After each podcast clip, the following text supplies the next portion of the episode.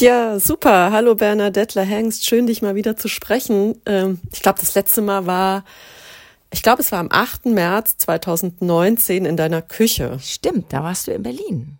Und das heißt, das war vor dem, vor der Pandemie. Da ist ja ganz, ganz viel passiert. Danach haben wir uns vielleicht mal gemailt, aber ich glaube nicht gesehen. Höchstens ne? mal in Freiburg, wenn du da auf einem Kon Konzert gespielt hast, das weiß ich gerade nicht auswendig, aber ich meine, es kam ja ein Jahr später, war schon der Lockdown, also insofern. Genau, ein Jahr später. Verpasst. Also im 2019 habe ich ja mein Wir sind die vielen Album rausgebracht. Ich glaube, da war ich in, in Freiburg. Das kann sein. Das war noch in demselben Jahr. Okay. Jetzt vier Jahre später das neue Album Visionäre Lehre. Aber zuerst erzähl doch bitte mal, ähm, ja, hast du irgendwas Aufregendes erlebt seitdem? Also an anderen tollen künstlerischen Projekten? Ich glaube, du machst ja auch Du machst ja ganz viele andere Sachen noch. Also, na klar, in vier Jahren passiert natürlich unheimlich viel. Und äh, der, die Pandemie war wahrscheinlich das Wesentliche oder dass sich meine Tochter durch die Pubertät gebracht hat oder sie mich durch ihre Pubertät oder durch meine späte Pubertät. Kann ja auch alles sein. Ähm, also ja, der, die Pandemie war hart für alle, aber ich bin da ganz gut durchgekommen mit so einigen Recherchestipendien und Förderungen. Ähm, unter anderem habe ich ähm, 2021 ein Theaterstück gemacht namens Mutterland. Dazu gibt's ja auch einen gleichnamigen Song auf meinem Album davor, ähm, wo ich mit meiner damals fast 17-jährigen Tochter Ella May ähm, auf Spurensuche war nach den Lebensstationen meiner Mutter ähm, zwischen Schlesien, der DDR, also sie ist zweimal geflohen, einmal als Sechsjährige, einmal als 14-Jährige aus der DDR nochmal und dann äh, nach äh, in die Bundesrepublik und dann war sie in den 60ern zwei Jahre in Libanon und in, bei, äh, in, und in Syrien mit meinem Vater und von all diesen Lebensstationen handelte dieses Stück und ähm, meine Tochter und ich waren auf Spurensuche und haben uns gefragt, was ist eigentlich Heimat? Findet man das an Orten oder womit verbindet man das in, in diesen verschiedenen Generationen? Was bedeutete das für meine Mutter? Und meine Tochter Ella hat in dem Video auch äh, äh, meine Mutter gespielt unter anderem, hat also Briefe von ihr gelesen und äh, Schulaufsätze über Schlesien und über die Flucht aus der DDR, aber auch ganz persönliche Sachen und äh, hat aber auch sich selbst gespielt und hat ganz wunderschön gesungen von der Leinwand auf die Bühne. Ich stand halt auf der Bühne. Wir haben da im Duett gesungen und daraus sind auch zwei Songs auf dem oder fast nee drei Songs eigentlich auf dem Album gelandet. So, das war schon ein sehr wichtiges Projekt. Das habe ich auch äh, zwei Jahre jetzt gespielt in allen möglichen Städten. Leider bisher in Freiburg noch nicht. Da wollte ich im E-Werk spielen. Es hat dann wegen einer äh, Förderung, die nicht kam, dann nicht geklappt. Ähm, ja, dann, ich bin, ach, ich habe ganz viel geforscht über die Lausitz mit meiner äh, Theater-Performance-Gruppe Recherchepraxis und ähm, habe darüber halt auch ein Lied gemacht und eigentlich ist daraus auch so ein bisschen der Titel des Albums entstanden. Wujitza ist das, das Lied, Du visionäre Lehre und der Titel, du, also visionäre Lehre ist dann geblieben als Albumtitel. Genau, über den Song reden wir auch gleich noch. Ähm, jetzt wird mich aber erst noch interessieren, eben es ist viel passiert, auch vor allem schlimme Dinge. Hat hm, was für eine Wirkung haben solche weltpolitischen Ereignisse auf dich oder halt ja auch Phasen? Ich meine, wir haben Kriege, wir hatten die Pandemie.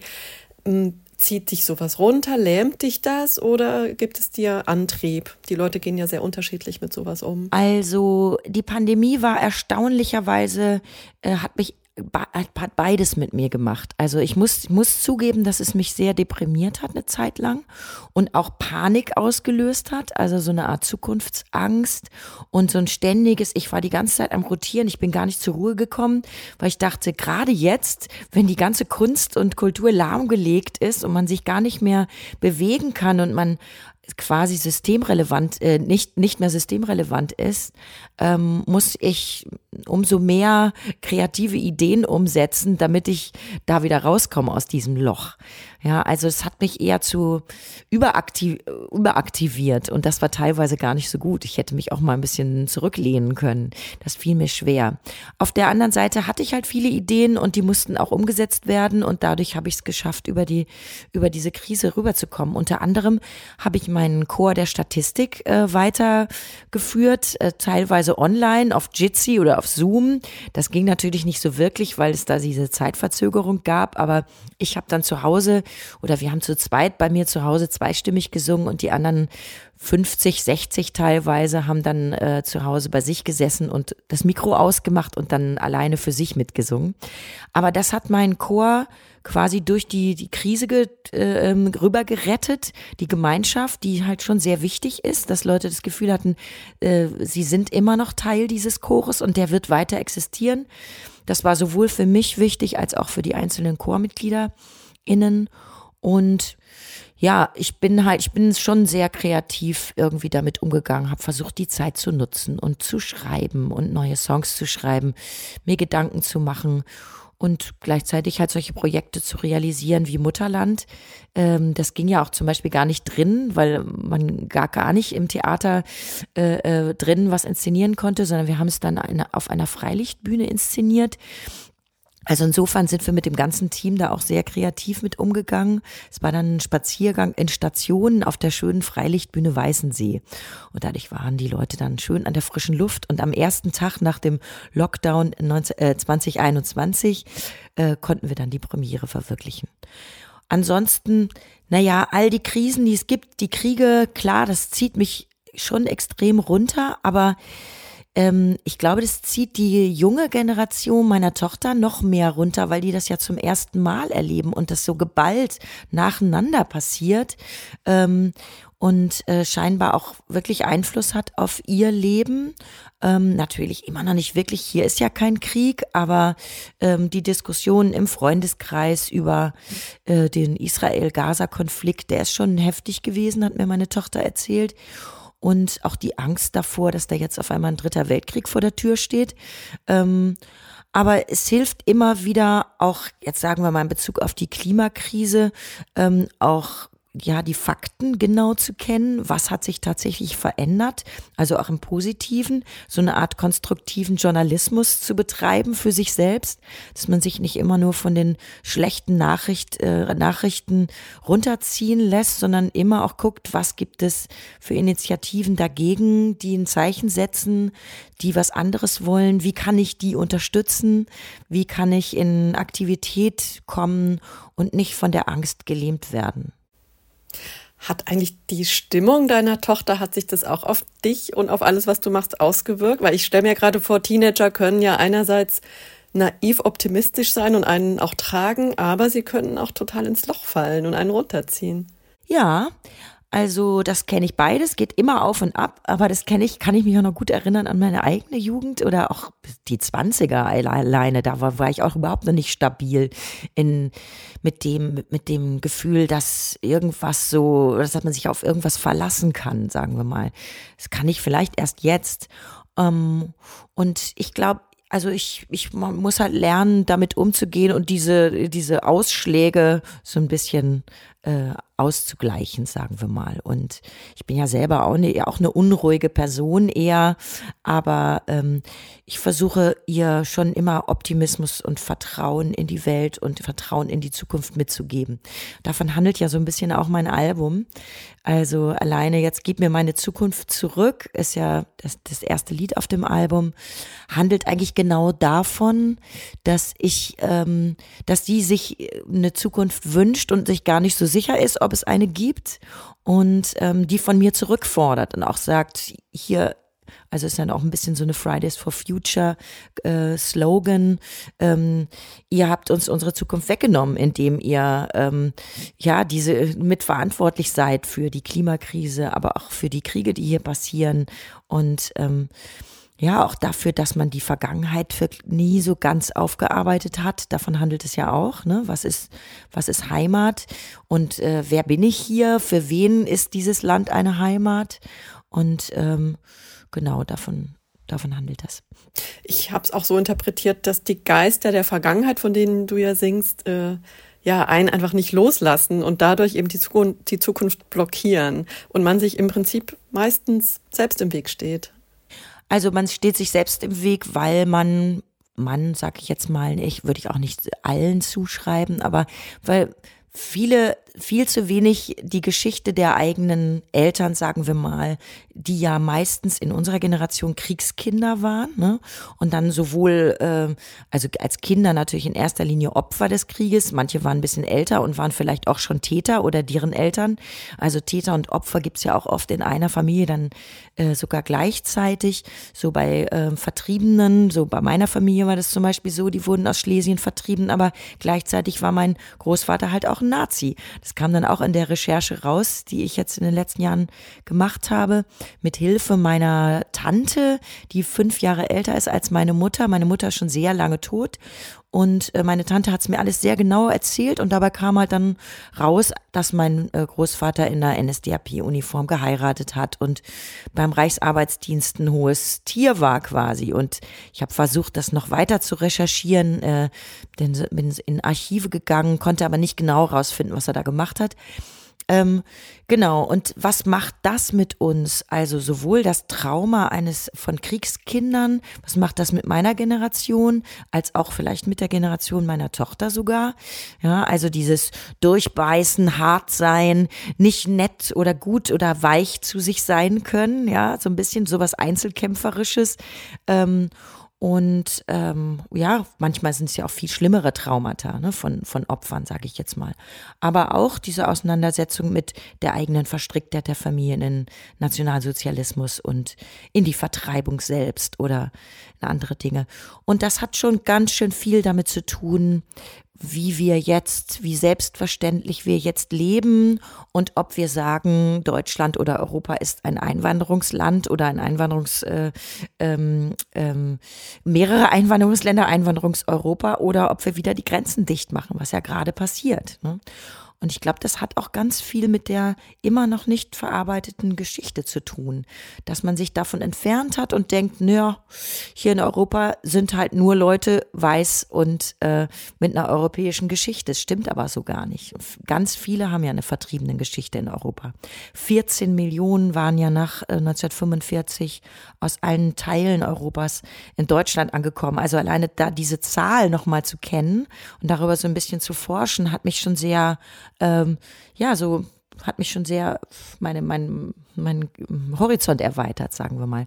Und auch was das, ähm, ich, ich mache auch gleich einen Punkt, du kannst es auch schneiden da. Aber auch interessant, wie unterschiedlich man umgeht gegangen ist mit der Geschichte oder dem Trauma der Vertreibung. In Westdeutschland gab es ja die äh, vertriebenen Verbände, wo ja ganz viele Nazis auch engagiert waren. Es war ja auch zum Teil sehr negativ belastet, aber zumindest gab es diese Verbände und diese Auseinandersetzung hat auf irgendeine Art und Weise stattgefunden. Und in Ostdeutschland, also in der DDR, gab es diese vertriebenen Verbände nicht, weil die Sowjets äh, diese Art von Auseinandersetzung gar nicht wollten, weil sie waren ja die Vertreiber. Ne? Und sie waren ja auch in dem Fall die Täter. Und äh, sie wollten dann anderes Narrativ erzählen. Also hat diese Vertreibungsaufarbeitung dieses Traumas in der DDR nicht stattgefunden. Und das macht ja auch was mit einem ganzen Land. Ne? Wenn ganze Teile von Sachsen, äh, die, wenn da die Hälfte auf einmal der Bevölkerung Vertriebene sind und die müssen ihre Geschichte unter den Teppich kehren und dürfen nicht drüber sprechen, dann ähm, macht das was mit den Menschen und auch mit den Generationen danach. Das heißt, die sind noch viel mehr von den Geistern ihrer Vergangenheit betroffen und haben dadurch, äh, sind dadurch blockiert für die Zukunft. Ich glaube In gewisser ja. Weise. Also genau. natürlich alles sehr subtil psychologisch. Ja, ich meine darüber, ich habe ja ein sehr gutes Buch darüber gelesen, Kalte Heimat von Andreas Kossert und der hat äh, danach noch ein zweites Buch geschrieben, Heimat, äh, Flucht, eine Menschheitsgeschichte, ist auch interessant, wo er alle möglichen Fluchtgeschichten aus der ganzen Menschheitsgeschichte, sagen wir mal, ineinander ver, ver, miteinander verbindet und ähm, der hat auch solche Thesen aufgestellt, also dass in der DDR diese Geschichte nicht verarbeitet wurde. Das habe ich mir jetzt nicht ausgedacht, sondern das, das kann man schon auch auf eine Art belegen oder es gibt halt einfach viel weniger Zeitzeugen, die darüber gesprochen haben und so weiter und so fort. Würdest du eigentlich sagen, dass, das Al dass dieses Album etwas melancholischer geraten ist als die letzten? Oder ist das jetzt nur meine selektive Wahrnehmung? Also ich glaube, den Hang zur, ähm, ja, Sentimentalität oder Melancholie hatte ich eigentlich schon immer. Ich versuche ja immer, möglichst optimistische und tanzbare Songs zu schreiben, aber irgendwie ist immer in allen eine Art von Melancholie. Ich nenne das bei vielen, wenn es dann gelungen ist, äh, Melancholic Disco.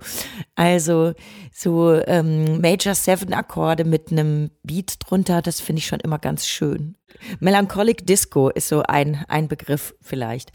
Ähm, ja, ansonsten, ich weiß nicht, also natürlich gibt's äh, verschiedene Energien in verschiedenen, vielleicht in verschiedenen Lebensaltern oder vielleicht liegt's auch an diesem Stillstand der, der Pandemie. Die war ja schon bis schon, schon sehr wichtig auch für das Album, ne?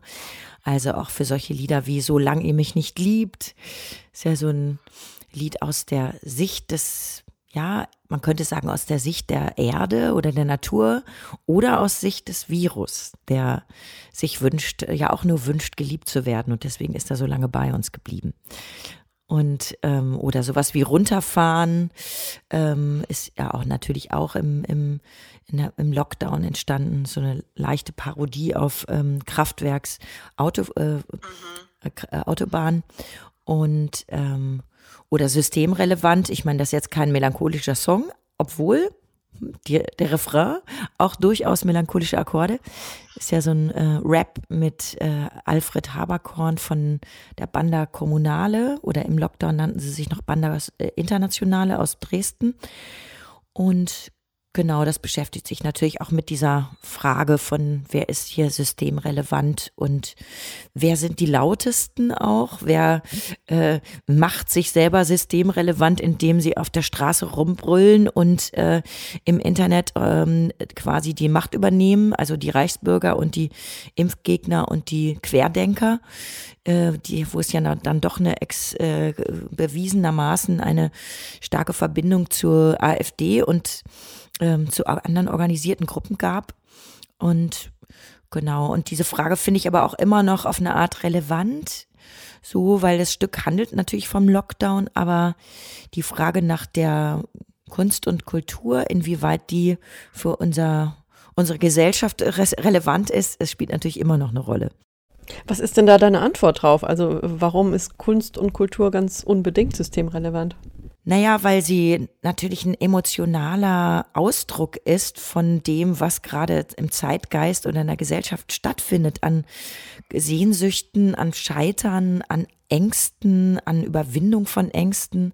Und das ist total wichtig, sowohl das Theater als auch der Tanz, äh, also auch nonverbale Sachen, als auch die Popmusik natürlich. Ne? Also die Popmusik fällt da ja auch immer so ein bisschen hinten runter in der äh, Wahrnehmung und auch in der Wichtigkeit.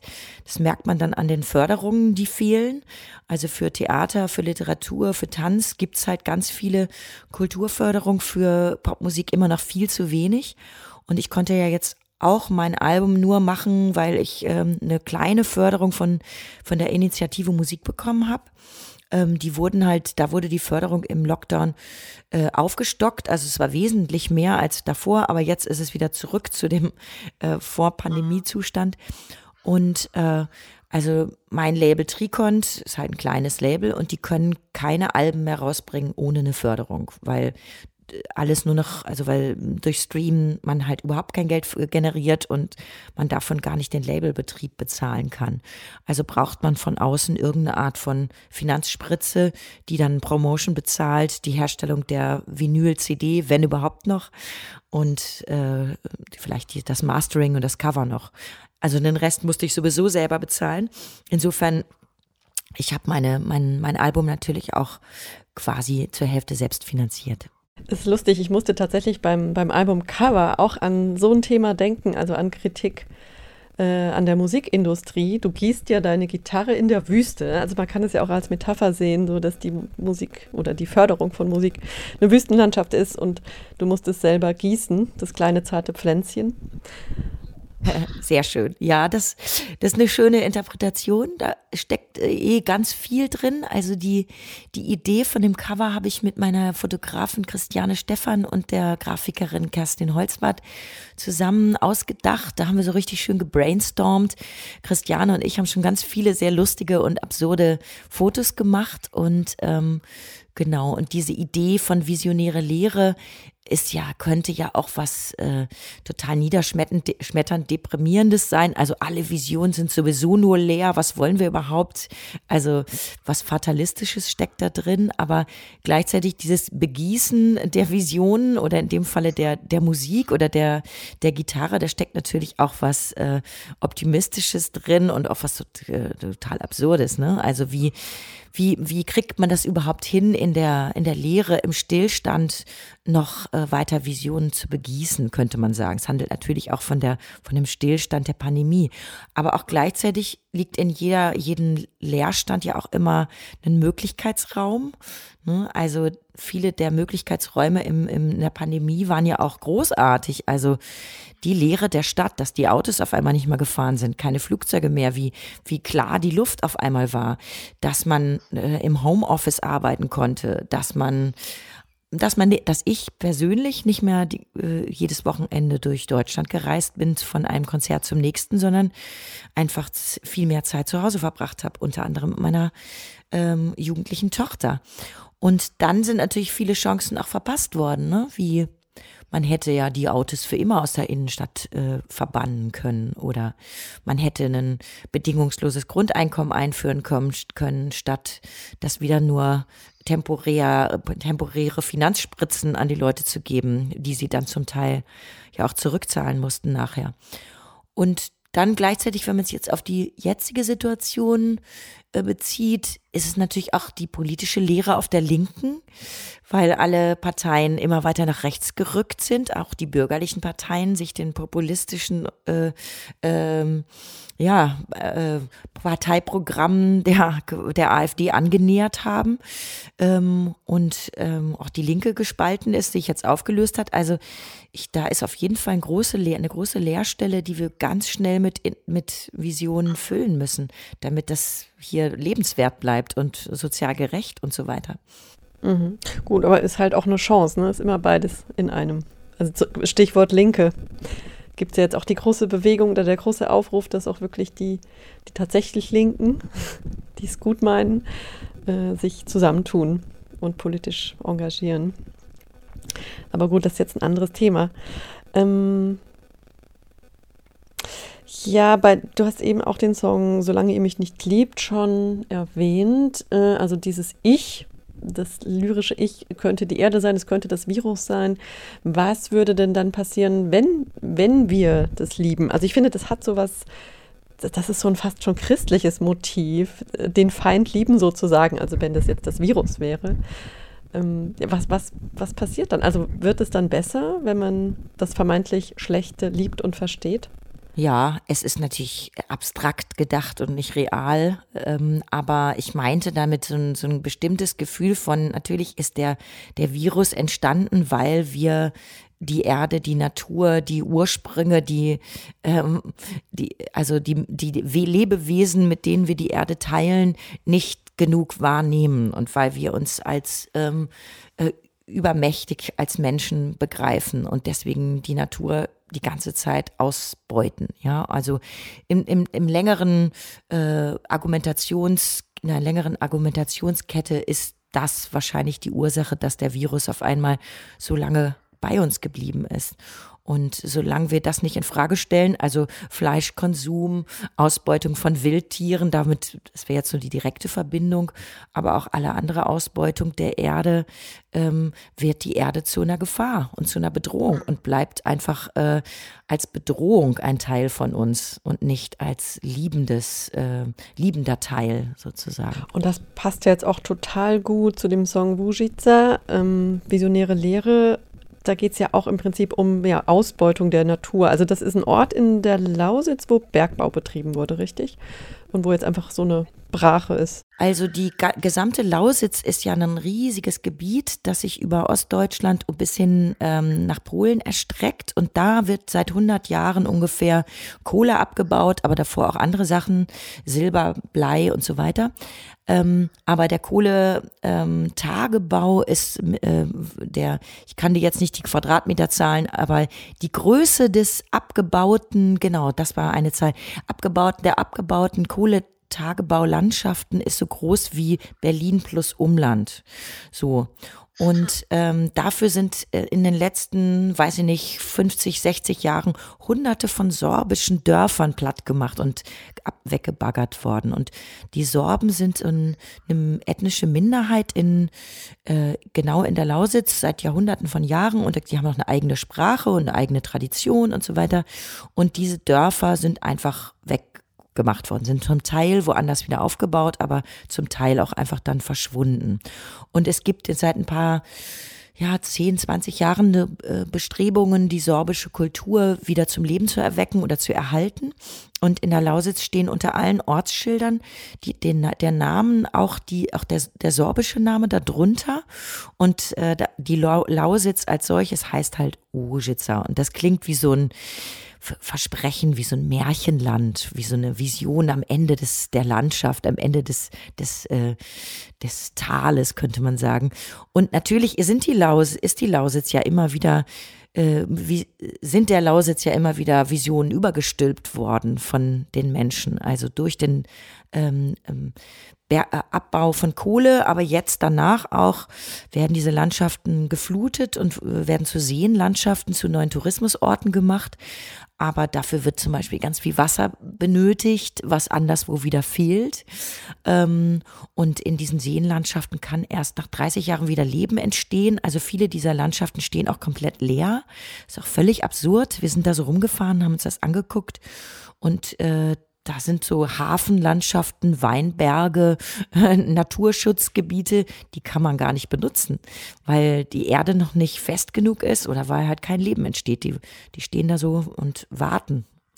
Und die Frage ist halt bei diesem Lied, ähm, wie, wie kannst du das ertragen? Wie fühlst du dich? Fragen wir, ich mit meinem Chor der Statistik, diese Landschaften. Es ist so ein zärtliches Liebeslied sozusagen und äh, auch die Aufforderung oder die Ermutigung, die Missbraucher oder Vergewaltiger, könnte man fast sagen, äh, endlich loszuwerden und abzuschütteln. Ja, da ist ja so eine ganz tolle Textzeile. Ich verliere mich im Zählen deiner Narben auf der Haut, meine schöne nackte Braut. Das ist ja, ja wirklich ein sehr sinnliches, zärtliches Lied und das passt ja dann auch nochmal zum Solange ihr mich nicht liebt. Ne? Also die Erde als Geliebte sozusagen zu hegen und zu pflegen. Genau, also ich wollte halt eine Verbindung schaffen. So versuche ich das ja oft, dass ich irgendwelche äh, Diskursthemen äh, auf mein Leben übertrage oder in eine Liebesbeziehung übertrage. Und ähm, in dem Fall war es auch mit meinem Chor der Statistik zusammen. Die habe ich äh, äh, befragt oder sie, ich habe sie ihnen gesagt, bitte denkt euch doch Fragen aus, die ihr an die Lausitz stellen würdet, wenn, als wenn, als wäre die Lausitz eine Person, mit der ihr eine Beziehung habt damit man halt auch diese Barriere über, überwindet. Also weil die Orte, wo die Kohle oder die Energie hergestellt wird, die sind uns StädterInnen ja total fremd, obwohl wir diese Energie ja die ganze Zeit verbrauchen. Also brauchte es halt eine Art von Verbindung und das äh, ging natürlich sehr gut durch so ein Liebeslied. Ja, vielleicht reden wir noch über ein, zwei Songs. Ähm, sehr schmissig fand ich tatsächlich den Mama Blues. Also ich habe am Anfang gesagt, es sei so melancholisch, das Album stimmt gar nicht. Also es gibt auch immer noch die guten tanzbaren Stücke. Ähm, ja, da geht es ja so ein bisschen auch um Loslassen und das Kind wird groß und zieht bald aus und Du hast ja auch schon erzählt, dass so ein bisschen das ist das Pendant zu Rockerbraut und Mutter, was du eben vor 20 Jahren geschrieben hast. Oder auch der Song Nie mehr vor Mittag aufstehen. War wahrscheinlich selten möglich, die letzten 20 Jahre. Äh, wie hast du das in Einklang gebracht, dein, dein Leben? Mm, ja, also ich weiß noch gar nicht so genau, wie das jetzt wird, wenn sie tatsächlich auszieht. Sie ist ja immer noch, sie wohnt noch hier, aber sie muss nicht, sie geht nicht mehr zur Schule. Ich muss sie nicht mehr aufwecken morgens. Das alleine war schon ein kleiner Schock. Nie mehr um halb sieben aufstehen. Aber ein positiver Schock, sagen wir mal. Aber äh, dieses nicht mehr so gebraucht werden müssen, ähm, ist für mich schon auch eine Überraschung, dass ich mich da so dran gewöhnt habe. Also fängt an mit Wäsche waschen jeden Tag, kochen, äh, aufräumen, dem hinterherräumen den ganzen Tag. Mache ich jetzt einfach nicht mehr, ähm, weil jetzt wohnen wir hier quasi wie in der WG. Das muss jetzt halt irgendwie gleichberechtigt funktionieren. Und auch jetzt zum Beispiel plane ich gerade ein neues Theaterstück in Dresden an der Bürgerbühne. Äh, das hat im Juni Premiere und ich habe jetzt gerade eine Wohnung gefunden. Für drei Monate werde ich nach Dresden ziehen. Das ist das erste Mal seit 19 Jahren, dass ich das planen kann, ohne mein Kind mit einzubeziehen in die Planung. Also es ist natürlich auch eine unglaubliche Freiheit, die da drin liegt. Aber halt natürlich auch der Abschiedsschmerz, äh, dass sie mich einfach jetzt nicht mehr braucht. Und das Loslassen, das muss man halt auch üben. Aber sie natürlich auch. Und sie hat viele Pläne und äh, die gönne ich ihr und die wünsche ich ihr und darum unterstütze ich sie natürlich sehr. Ja, es gibt ja auch äh, in einem Song, ähm, wo du die ganzen Heldinnen der, der Popkultur besingst. Ähm, genau, es, würdest du sagen, dass du das auch alles deiner Tochter mitgeben konntest an Heldinnen? Also ist sie damit dann auch groß geworden? Ja, auf jeden Fall. Äh, interessanterweise, das letzte Konzert, auf dem ich war, als ich hochschwanger war, war Le Tigre äh, in, in Hamburg. Und da, ich glaube, das hat Ella irgendwie schon mitgekriegt. Und äh, seitdem sie 15 ist, ist sie auch Le Tigre-Fan und hat Bikini Kill entdeckt und so weiter. Also klar, da ist schon was hängen geblieben. Aber sie hat auch ihren eigenen Geschmack. Ich mache ja auch, ähm, also die Heldinnen interessieren sie sehr. Sie ist schon, bezeichnet sich sehr als Feministin und sie, sie schreibt Gedichte und äh, andere Texte und ist da sehr von, von weiblichen Autorinnen ähm, inspiriert. Aber ich meine, alles andere wäre auch schwierig geworden, oder? In eurem Verhältnis, wenn sie jetzt weiß nicht so genau. Das Gegenteil machen ja auch manche. Man fragt sich dann immer, woher es kommt, aber gut. Ähm, ja, dann, also ganz spannend fand ich auch, dass du jetzt diesen, diesen alten Song, was nehme ich mit, wenn es Krieg gibt, äh, nochmal mit draufgepackt hast, auch als letzten Song. Ich meine, ist jetzt keine große Überraschung, passt natürlich total gut. Ähm, aber hat, hat der für dich jetzt auch dann nochmal eine besondere Message, auch als, vor allem als Abschluss? Also damit entlässt du uns ja sozusagen aus dem Album. Ja, ich meine, auf eine Art ist es natürlich auch ein Zurückblicken in, äh, in die Vergangenheit gegen und in die Gegenwart. Eine Zukunft hat diese Person, die da singt, ja nicht mehr, weil sie am Ende des Lieds stirbt. Aber insofern äh, passt es zu dem ersten Song und ich habe auch was nämlich mit, wenn es Krieg gibt, in, in einem Stück Mutterland aus, wieder ausgegraben dafür, weil ich die Fluchtgeschichte meiner Mutter halt erzählt habe und weil mir da eigentlich erst bewusst wurde, dass ich dieses Lied 1994 geschrieben habe in Erinnerung an die vielen Kriegsgeschichten, die mir meine Eltern erzählt haben. Ja, also weil damals war das, schien das Lied noch äh, äh, viel absurder, dass man jetzt sich vorstellt, dass der Krieg in Hamburg ist, war so ein bisschen weit hergeholt. Ich glaube, der, glaub, der Golfkrieg 91 hat schon noch mal so kurz ein bisschen die Leute aufgeweckt. Ja, das war auch für mich so ein äh, Moment. Damals bin ich mit meinem damaligen Freund nach Tunesien geflogen, ein paar Tage bevor dieser Golfkrieg losging ging und weil die äh, Flugpreise waren total billig wir haben uns gewundert, hä, warum? Und dann kamen wir in Tunis an und in der Nacht um Mitternacht fing dann dieser Krieg an und dann kam der Hotelbesitzer zu uns und wollte mit uns mit einer Flasche Sekt anstoßen. Und wir waren so völlig perplex. Und damals waren die Deutschen ja nicht beteiligt an diesem Golfkrieg, aber äh, in der Stadt in Tunis gab es dann Angriffe auf die englische, auf die britische Botschaft und in, wir waren dann dann im Supermarkt am nächsten Tag, da wurde dann geschossen, die Schaufenster gingen zu Bruch, wir mussten es auf den Boden legen und äh, wir wurden dann mit einem Taxi auf die Insel Djerba gefahren, weil die in dem Hotel, die waren, äh, hatten halt äh, Sorgen, dass äh, wir in Gefahr sind, weil die Leute ja nicht wussten, dass wir deutsch sind und weil die englischen und französischen und amerikanischen Leute in Tunis die Stadt verlassen haben. Mhm. Weil Genau, weil dieser Krieg halt äh, dann doch die Welt äh, aufgespalten hat. Und dann sind wir nach äh, Tunis gefahren, unter einer Decke versteckt von dem Taxifahrer mit seiner Familie. Das war schon, ja, war schon echt ein, eine interessante Erfahrung. Kann man schon nochmal die Frage stellen, was nehme ich mit, wenn es Krieg gibt, ne? Genau. Das kommt äh, immer mal wieder. Genau. Und natürlich ist es jetzt umso näher an uns herangerückt, spätestens, also seit dem Krieg in Syrien, weil die Millionen von Leute aus Syrien und aus anderen Ländern nach Deutschland kamen, weil man es, weil ich es in der Nachbarschaft äh, erlebt habe mit syrischen FreundInnen und so weiter. Äh, aber jetzt natürlich mit dem Ukraine-Krieg nochmal umso schlimmer. Und ja, man kann sich eigentlich nicht mehr davor versch verschließen trotzdem wir so privilegiert sind, dass wir seit äh, einer Generation oder zwei Generationen keinen Krieg erleben mussten. Okay, wir bleiben jetzt einfach mal optimistisch. Alles andere ist ja auch, hilft uns auch nicht weiter. Ähm, ja, voller Freude blicken wir auf, ich glaube, den 16. Februar 2024. Ich glaube, da kommst du nach Freiburg in den Slow Club. Und ich freue mich auch schon sehr.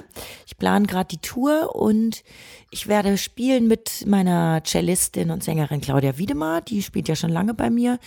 Dann mit Nick, meinem Freund, Nick Nattel, der singt auch bei mir. Der hat ja auch dieses Jahr sein erstes Album rausgebracht, Just Because Some Bad Wind Blows. Ähm, das habe ich ja produziert und äh, das ist tatsächlich sein erstes Album mit 65. Und es hat ja wirklich auch eine interessante Lebensgeschichte, immer auch von Musik begleitet, aber nie auf ein Album gebracht. Und dafür hatten wir dann auch in der Pandemie Zeit. Ich habe das aufgenommen und produziert und auch arrangiert und äh, das ist wirklich auch sehr besonders. Vielleicht spielen wir auch ein oder zwei Songs von seinem Album. Und dann spielt noch eine, ein oder zwei Bläserinnen mit Saxophon, Klarinette und Posaune. Mal gucken, wer von beiden mit kann. Ja, super lieben Dank, Bernadette Hengst. Danke dir. Schön, mal wieder mit dir zu reden. Dankeschön.